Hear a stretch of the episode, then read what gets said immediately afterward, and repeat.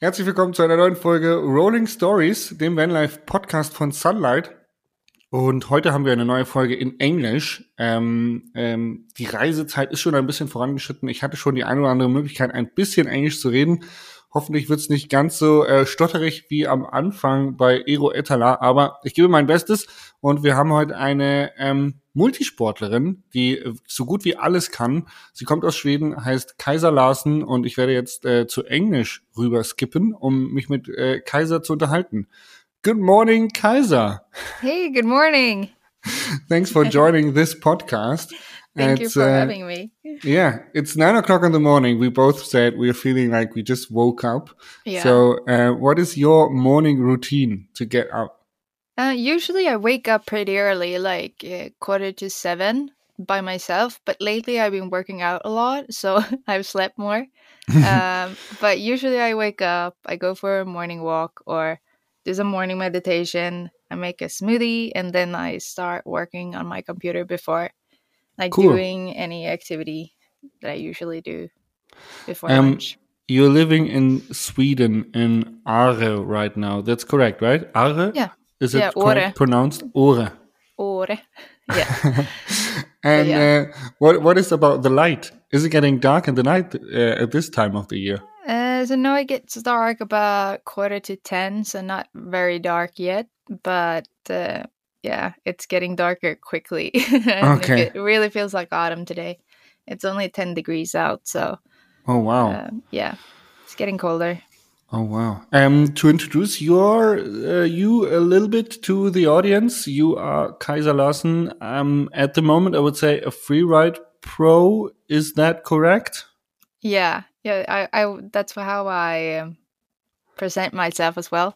But then I also do like I, I used to be a windsurfer and I kite surf a lot and I and I surf as well. But my main sport is uh, freeride skiing.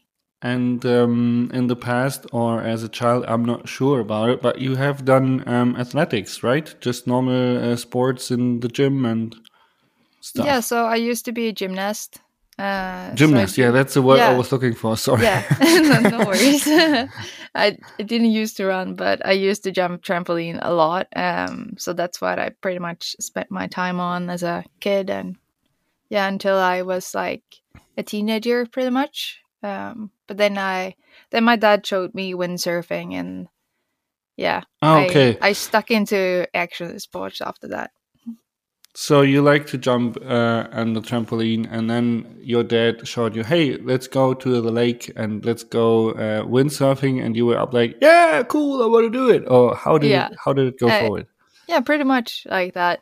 So when you do trampoline, you spend a lot of time inside. Uh, so yeah. we traveled in Europe, competed in in Sweden as well, but you never saw much of uh, the environment you were in. You pretty yeah. much spent your whole time inside. And then as you you become a teenager, you feel like you want to expand your territory pretty much and see new things. So, and my dad had mm, used to be a professional windsurfer when he was young, and he just found this board and wanted to start again. So he brought me with him. um, cool. And I enjoyed it a lot. Um, yeah, and ever since then, uh, action sport has pretty much been my thing. And uh, how do you get a pro in in something like? Did you did you wanted to go to um, competitions in windsurfing, or was it just for fun with your dad? Yeah, I did a lot of competitions, and I did good. Um, so the the board I was riding is named Kona Windsurfing, and I did like the World Championships and Europe um, Championships European yeah. Championships, and I I won both of them. It's not the biggest sport, but um, eventually I felt like I wanted to do something else. Cool. And it's ha- not too much money windsurfing. Yeah, uh, yeah, I can imagine. Yeah, um, but was your dad already that competitive? So you were always like, "Yeah, I want to do competition or I want to race." Yeah, I've always been super competitive. Um, and, and, your dad also. So is it kind of given from him to you? Yeah, probably. Uh, yeah, he probably made me competitive. I would say. Uh, Did you uh, try to get better than him? yeah, of course. Eh, always. I'm I'm I finally like bike faster than my dad, so it feels good.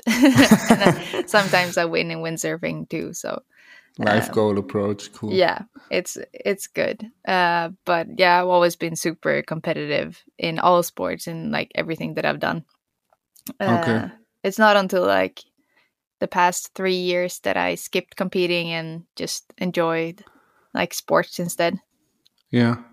Um, I can only talk about my perspective. I tried a lot, like skateboarding, inline skating, skiing, snowboarding, uh, a one wheel bike, um, everything. But I stuck to the bike. I stuck to yeah. the mountain bike, and this is my I don't know whole passion. Like this is the only sport that never gets boring for me. Um, you you changed from windsurfing then to to snowboarding and skiing and normal surfing like what what was the point when you said okay it's fine to do windsurfing until here but now i want to explore something new i think it's because i felt like i was pretty much as good as i could get and i want like surfing has always been something that i'm super passionate about um, and skiing as well. So it wasn't until after high school when i uh, when I finished high school. I think yeah, high school. Um, that's and for how long I windsurfed, and then I wanted to explore some more. And uh, I met my boyfriend, and he showed me what skiing was all about. Uh, and that's what grabbed my attention on a whole new level because there's so many. You can never get. You can never get fully like you can never you can never like there's always potential of developing and you can do it until you get really old. Yeah. uh, and there are like so many acts, aspects of uh, skiing and snowboarding that i love like you can walk big mountains and you can just ski slopes and you can ski the park and yeah never gets boring. There's always something else to do and it wasn't really a conflict between windsurfing and uh, skiing due to summertime and wintertime sports. Yeah, exactly. So exactly. it was more like maybe becoming an addition to your life and then becoming a main factor in your life. Yeah, exactly. So I still windsurf a lot and I still kite surf and surf. Um, but those two are just they go hand in hand, really. Um, cool.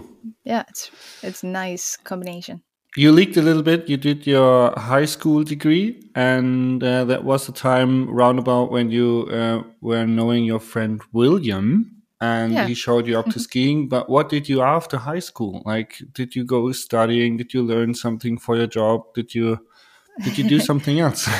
uh, yeah, I did. I went to Australia for six months um, by myself, uh, all alone, just to explore the mountain, like explore the country and uh, surf a bit uh, or like cool. a lot. yeah. Did you did you have a camper then? Uh, no, not by then. I wish I had. I was like staying in the super shitty places. okay. I had no so money. like couch yeah. surfing or, or cheap apartments. Yeah, exactly. Uh, but yeah, you learn a lot from traveling by yourself for six months and you get to meet a lot of people. So that's pretty much like staying in a van like a yeah. lot of friends that I met was staying in Havana was so jealous. I was like, I want one of myself. Um, so yeah. But yeah, after high school, I went traveling, and then after Australia, I met William pretty much the year after, or like two years after. So then he had planned on going down to the Alps to ski, and I had never skied in the Alps, so I just joined him. And then, yeah, um, I also went to university, so I've been doing an uh, uh, uh, what do you call it? You call it. I don't uh, know. I, I, I yeah, yeah. I studied for three years and got a bachelor in business yeah. administration and marketing. Um, oh, cool! I have the yeah. same. yeah, yeah. So Fine. that's what I did, and yeah, I've skied maybe, a lot that's, well. Maybe that's the only uh, study you can do beside doing uh, pro level sports. yeah, probably. and it, I think it's a good uh, good thing to have. You know, you know the economics and you yeah. know how to promote stuff and yeah. So you get helps. to do the products to you like products and and uh, projects that you want to do, so you yeah. can like argue for for your sake in a good way. Um, one one question all about your sports and traveling in the past or when you were young. Um, it's like this costs a lot. Did you always work for it on your own? So did you earn your own money to pay for the traveling, to pay for your sport, or did you have a good support from your parents? Like they were really pushing you into the sport? Uh, yeah. So from the beginning, windsurfing, my parents really pushed me to do that. Um, so they were super supportive. But as soon as I quit uh, high school, I pretty much earned my own money. Um, besides equipment uh, that mom and dad bought, uh, especially for windsurfing. But yeah, I got my first surfboard from my parents as a birthday gift uh, when I was in Australia. But then I've been working at supermarkets like a lot wow. of years yeah. uh, during. So during summers, I worked double shift jobs, and then during winter, I was skiing. Wow. Yeah. Pretty grounded. It's not, yeah. yeah. It's not until like the past two years that I don't have to work my ass off during summer. So I've been working at nu- nuclear nuclear power stations and supermarkets and yeah, wow. to earn the money for skiing. Yeah. Um, sounds like you are very um, competitive in, in, in your life as well. Like if you have a goal, you want to reach it, and then you're like very going into it. Yeah, I think it's a good thing to have like a goal because then you yeah. can really put in the effort of going there instead of just being confident at home. Yeah. Um, but yeah, I'm getting better at relaxing too. yeah, that's um, that's something that is uh, written in the uh, sunlight interview on the on the web page that you yeah. are like kind of always want to do something and never never getting to rest. Yeah, but, exactly. Uh, maybe but COVID changed yeah, that. yeah. COVID uh, brought you down. Yeah. Um, after you met William and he was going skiing with you to the Alps, uh, was it your boyfriend then already? So you, you, you, yeah. you got a couple and then you were traveling. Yeah. Did he has a van? Uh, no, he did not. it wasn't until there was, um, I think it's three years ago when I got approached by Sunlight if I wanted to like borrow a van. Mm-hmm. And William, it's always been like a dream of his to to live in a van, and I got into it by like he. It's a dreams. It's a dream that he's been talking about a lot. So I was like, yeah, that sounds like a cool thing. Uh, and you know, you've seen all your friends traveling with vans, and yeah, so we got to borrow the van and we went to Denmark and we surfed and kite surfed, and then we went all the way up to Norway and surfed a bit more there. Uh, and it was just like so good. And that's when we asked if we could have a van during winter time as well, just to try cool. it out to see if yeah. it works. Um, so the next season after that, we we lived in the van um, during all winter and tried to like get the best snow in the Alps. And yeah, it was a shitty season in the Alps, but we en- eventually ended up in uh, Riksgränsen, like all the way up in all the way up in Sweden. Okay. So it was really, really, really good. Was the weather better there then? Yeah, it was way better snow up okay. in Sweden. Yeah. Cool. Um. So before we drop into the uh, into some life hacks of winter camping, um, yeah. Uh, there's one point that's uh, interesting me. When was the time you becoming a pro? Like when did you earn your money with skiing or surfing? Yeah, so um, skiing is is my profession. I don't earn money on surfing. Uh, so that must have been. I got my first. So I went down with William uh, to the Alps the first the first time in ski pow for my the first time in my life uh, when I met William. It's like seven years ago now. And was it easy um, for you? I mean, like I tried, I tried I it with skis. so hard. Yeah, yeah. That's what I thought. I'm, yeah. I'm coming from snowboarding, and the yeah. first time I skied in in, in powder, I was like, yeah. okay, cool. I'm no, a bit scared crying. of my knees. yeah, I was crying, but I was skiing with like all these professionals. So, um, we were skiing with uh, with a lot of good, good, good skiers from Sweden down in Engelberg in in Switzerland so I pretty much just had to l- learn how to do it. So I I I practiced and practiced, and I got a lot of help from from the skiers because they saw that I could probably do it. Cool. And so, so I they saw the potential. then yeah. yeah, and then it's this like competition further up in um in Riksgränsen as well. It's like the Nordic Championships. Uh, so I told William like, yeah, I'm gonna. I'm gonna I'm gonna go for the competition. He was like, "What?" Because I could barely ski pow. Um, and it uh, was a free then, ride, yeah. free ride event, or what was yeah, it? it's a free ride competition, like the Yeah. oldest free ride competition in the world. And it's yeah, it's a crazy competition. It's always super icy, but it's Wow. always super, like good vibes as well. So, and I didn't know what I put myself into, like, and that's I think that was a good thing. Um, but I went for the competition and I got my first sponsorship um, from Peak Performance. Straight after? Scott. Yeah, straight in the Did, first did you season. did you win the competition? No, I didn't win. I, Yeah. I think I ended up like eighth or fifth. I'm not Okay. sure. But yeah, I got the Rookie of the Year award. Uh, and that pretty much paved the way to get more sponsors coming in each year. Cool. But it wasn't like until I would say three years ago that I could really like say that I'm a professional by getting paid for skiing. So it's bit it's bit by bit, and then together with the together with my uh, degree, uh, everything like I could I could argue for my sake to get money from companies uh, because Wow. I think that's Yeah. the hardest part of um, being a professional too. Definitely, get I can I can talk from myself. Um, due to the time I was a racer, or maybe due to the time I had the best the best results of my life, um, I I think I earned the less money ever. Yeah, yeah, and afterwards it, it got better because I also got better in, in marketing and stuff. Yeah. But um, to be honest, it's not good for the race sport. And uh, after I quit racing and now doing only YouTube and podcasts, yeah, it's uh, easier to live. Yeah.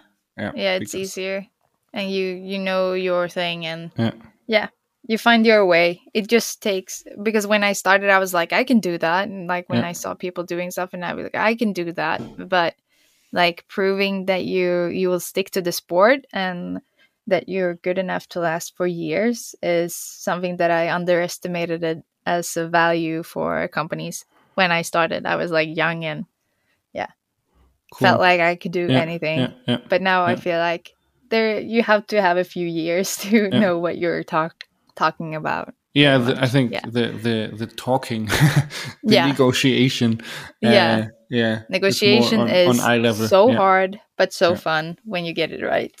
yeah. Cool. Yeah. Funny thing. Um, I want to know what is your passion about skiing? I mean, like you have done so many sports and now you are professional skiing. So, so what is the thing you like the most about skiing? I would say the freedom is uh, yeah, that's my number one thing that I love about skiing. You have no boundaries. There is Yeah. no route. You can do your own route.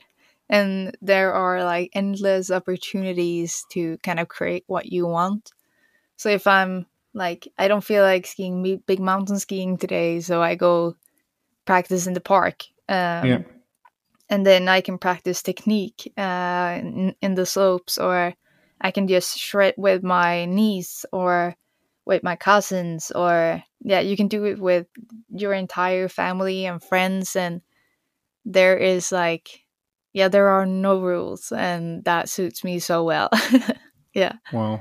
that that's my number one thing about skiing, and I think that's why it caught my attention for because I think it's a sport that I've done the most now Yeah. um, because I usually like go to new sport all the time, but skiing really like got my attention because there are so many aspects that you can do.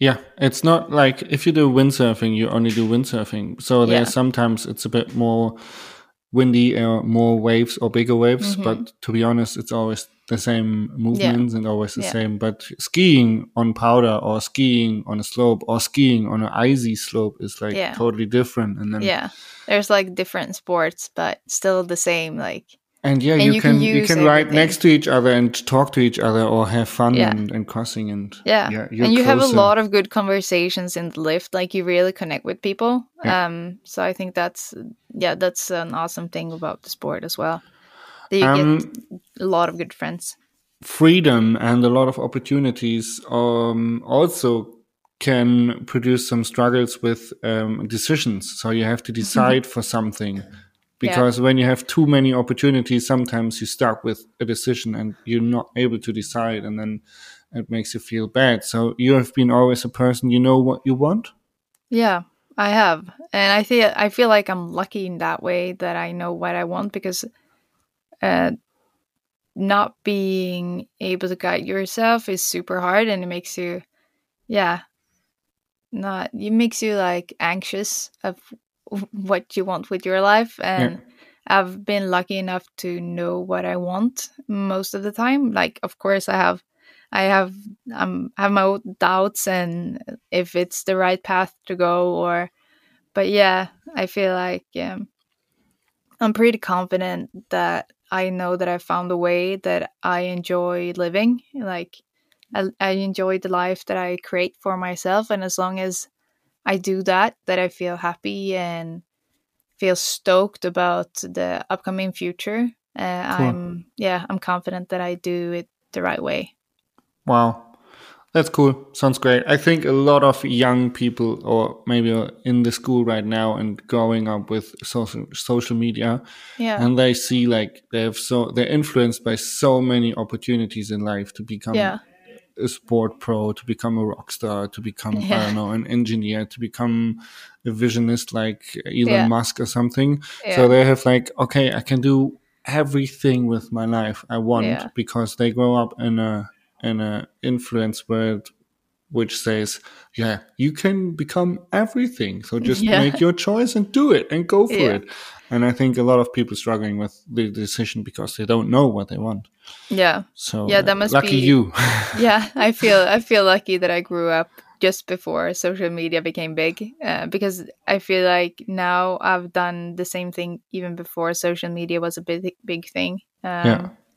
so yeah but yeah i can get influenced by that stuff too like I can imagine. i should create uh Especially like- you. Like, yeah. oh, that looks, that, that Yeah. looks good. Let's try this. yeah but yeah but i stick to skiing and Cool. and everything that i do now so yeah it feels good um yeah Maybe a I good thi- mix- i think a a- a- lot if a lot of people just thought about what makes them like truly really happy Yeah. and then go for that because if you're you get if you're truly really happy and stoked you'll have the effort to put into becoming really good at what you do Yeah. uh, A good mix Yeah. of being open minded and still focused.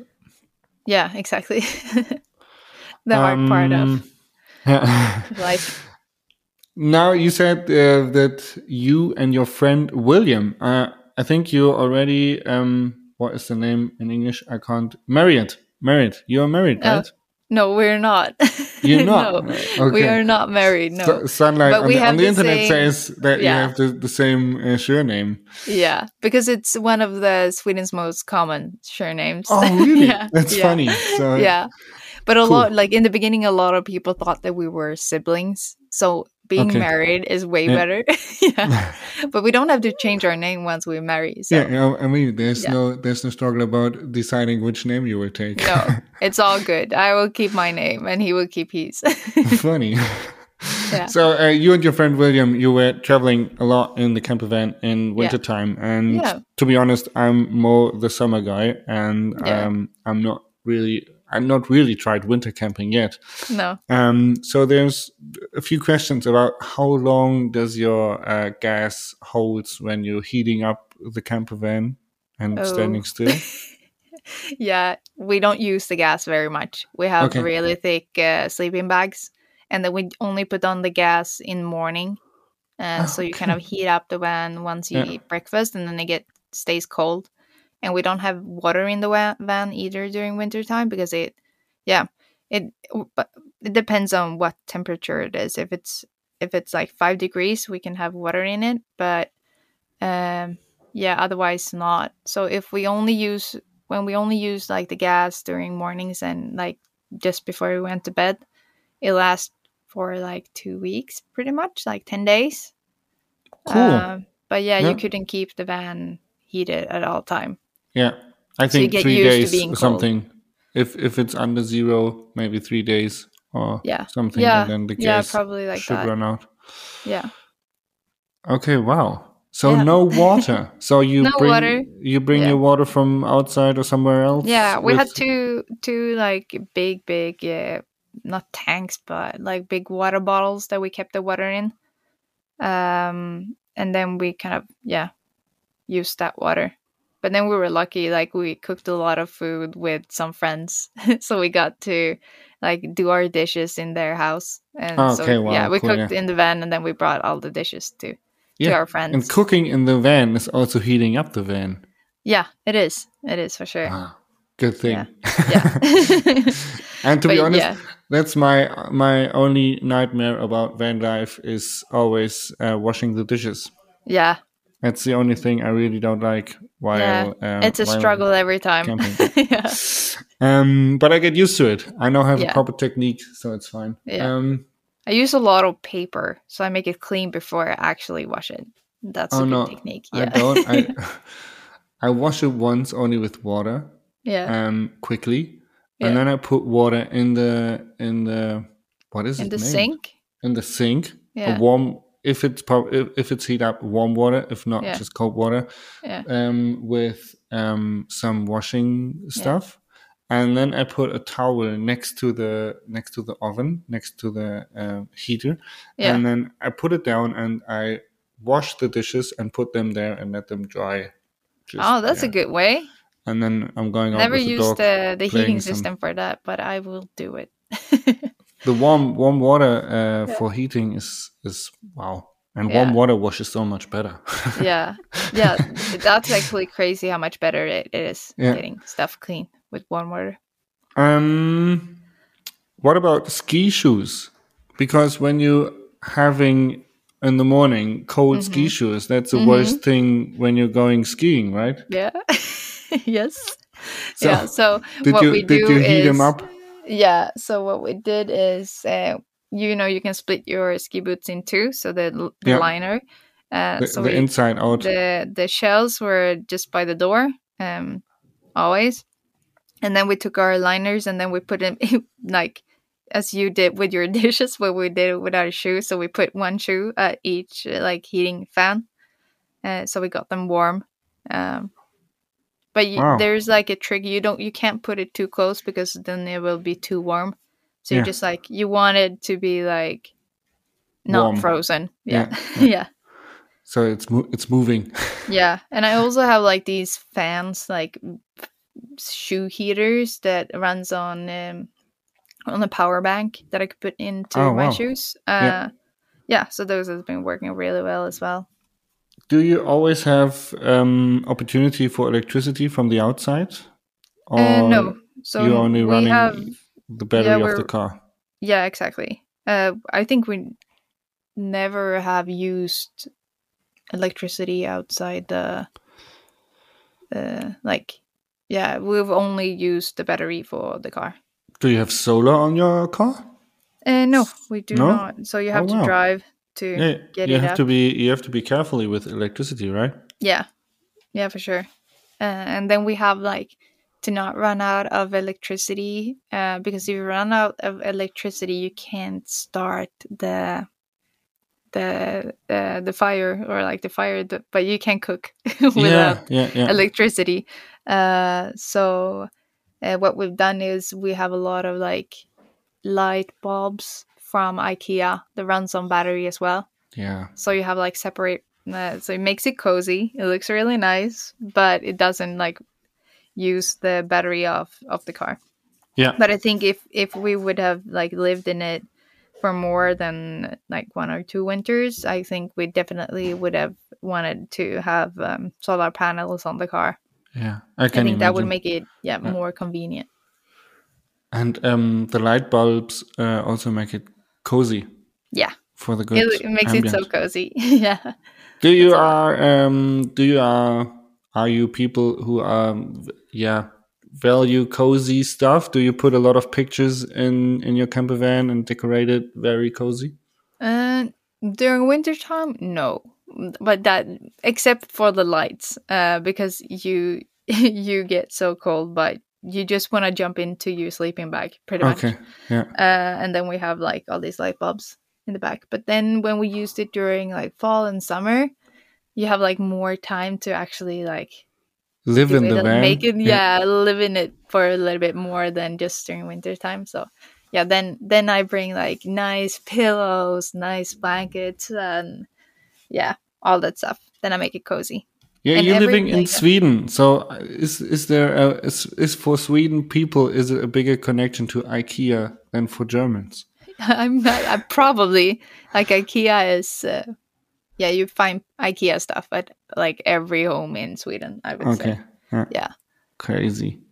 That's crazy. There's I like tried. One, two, I, three, I four, tried to five, avoid IKEA.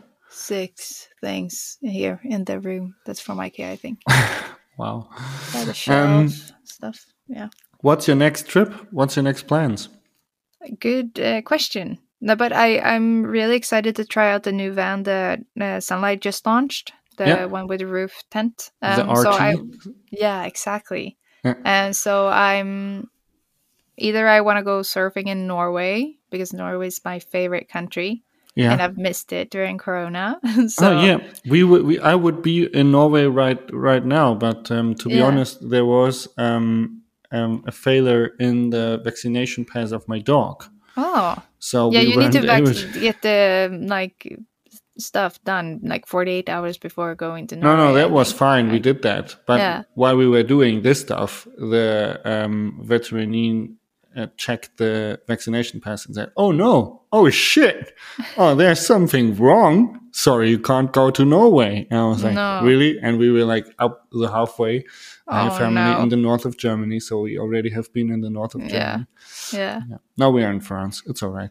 Yeah. Okay. France is pretty good as well. So yeah. yeah. Norway yeah, is I just skip to, to the like, next year. North of Spain, France, or Denmark or Norway to surf. Like wow, that's cool, yeah. that's my next trip during uh, during fall. I think. Um, I need to I need to go surfing.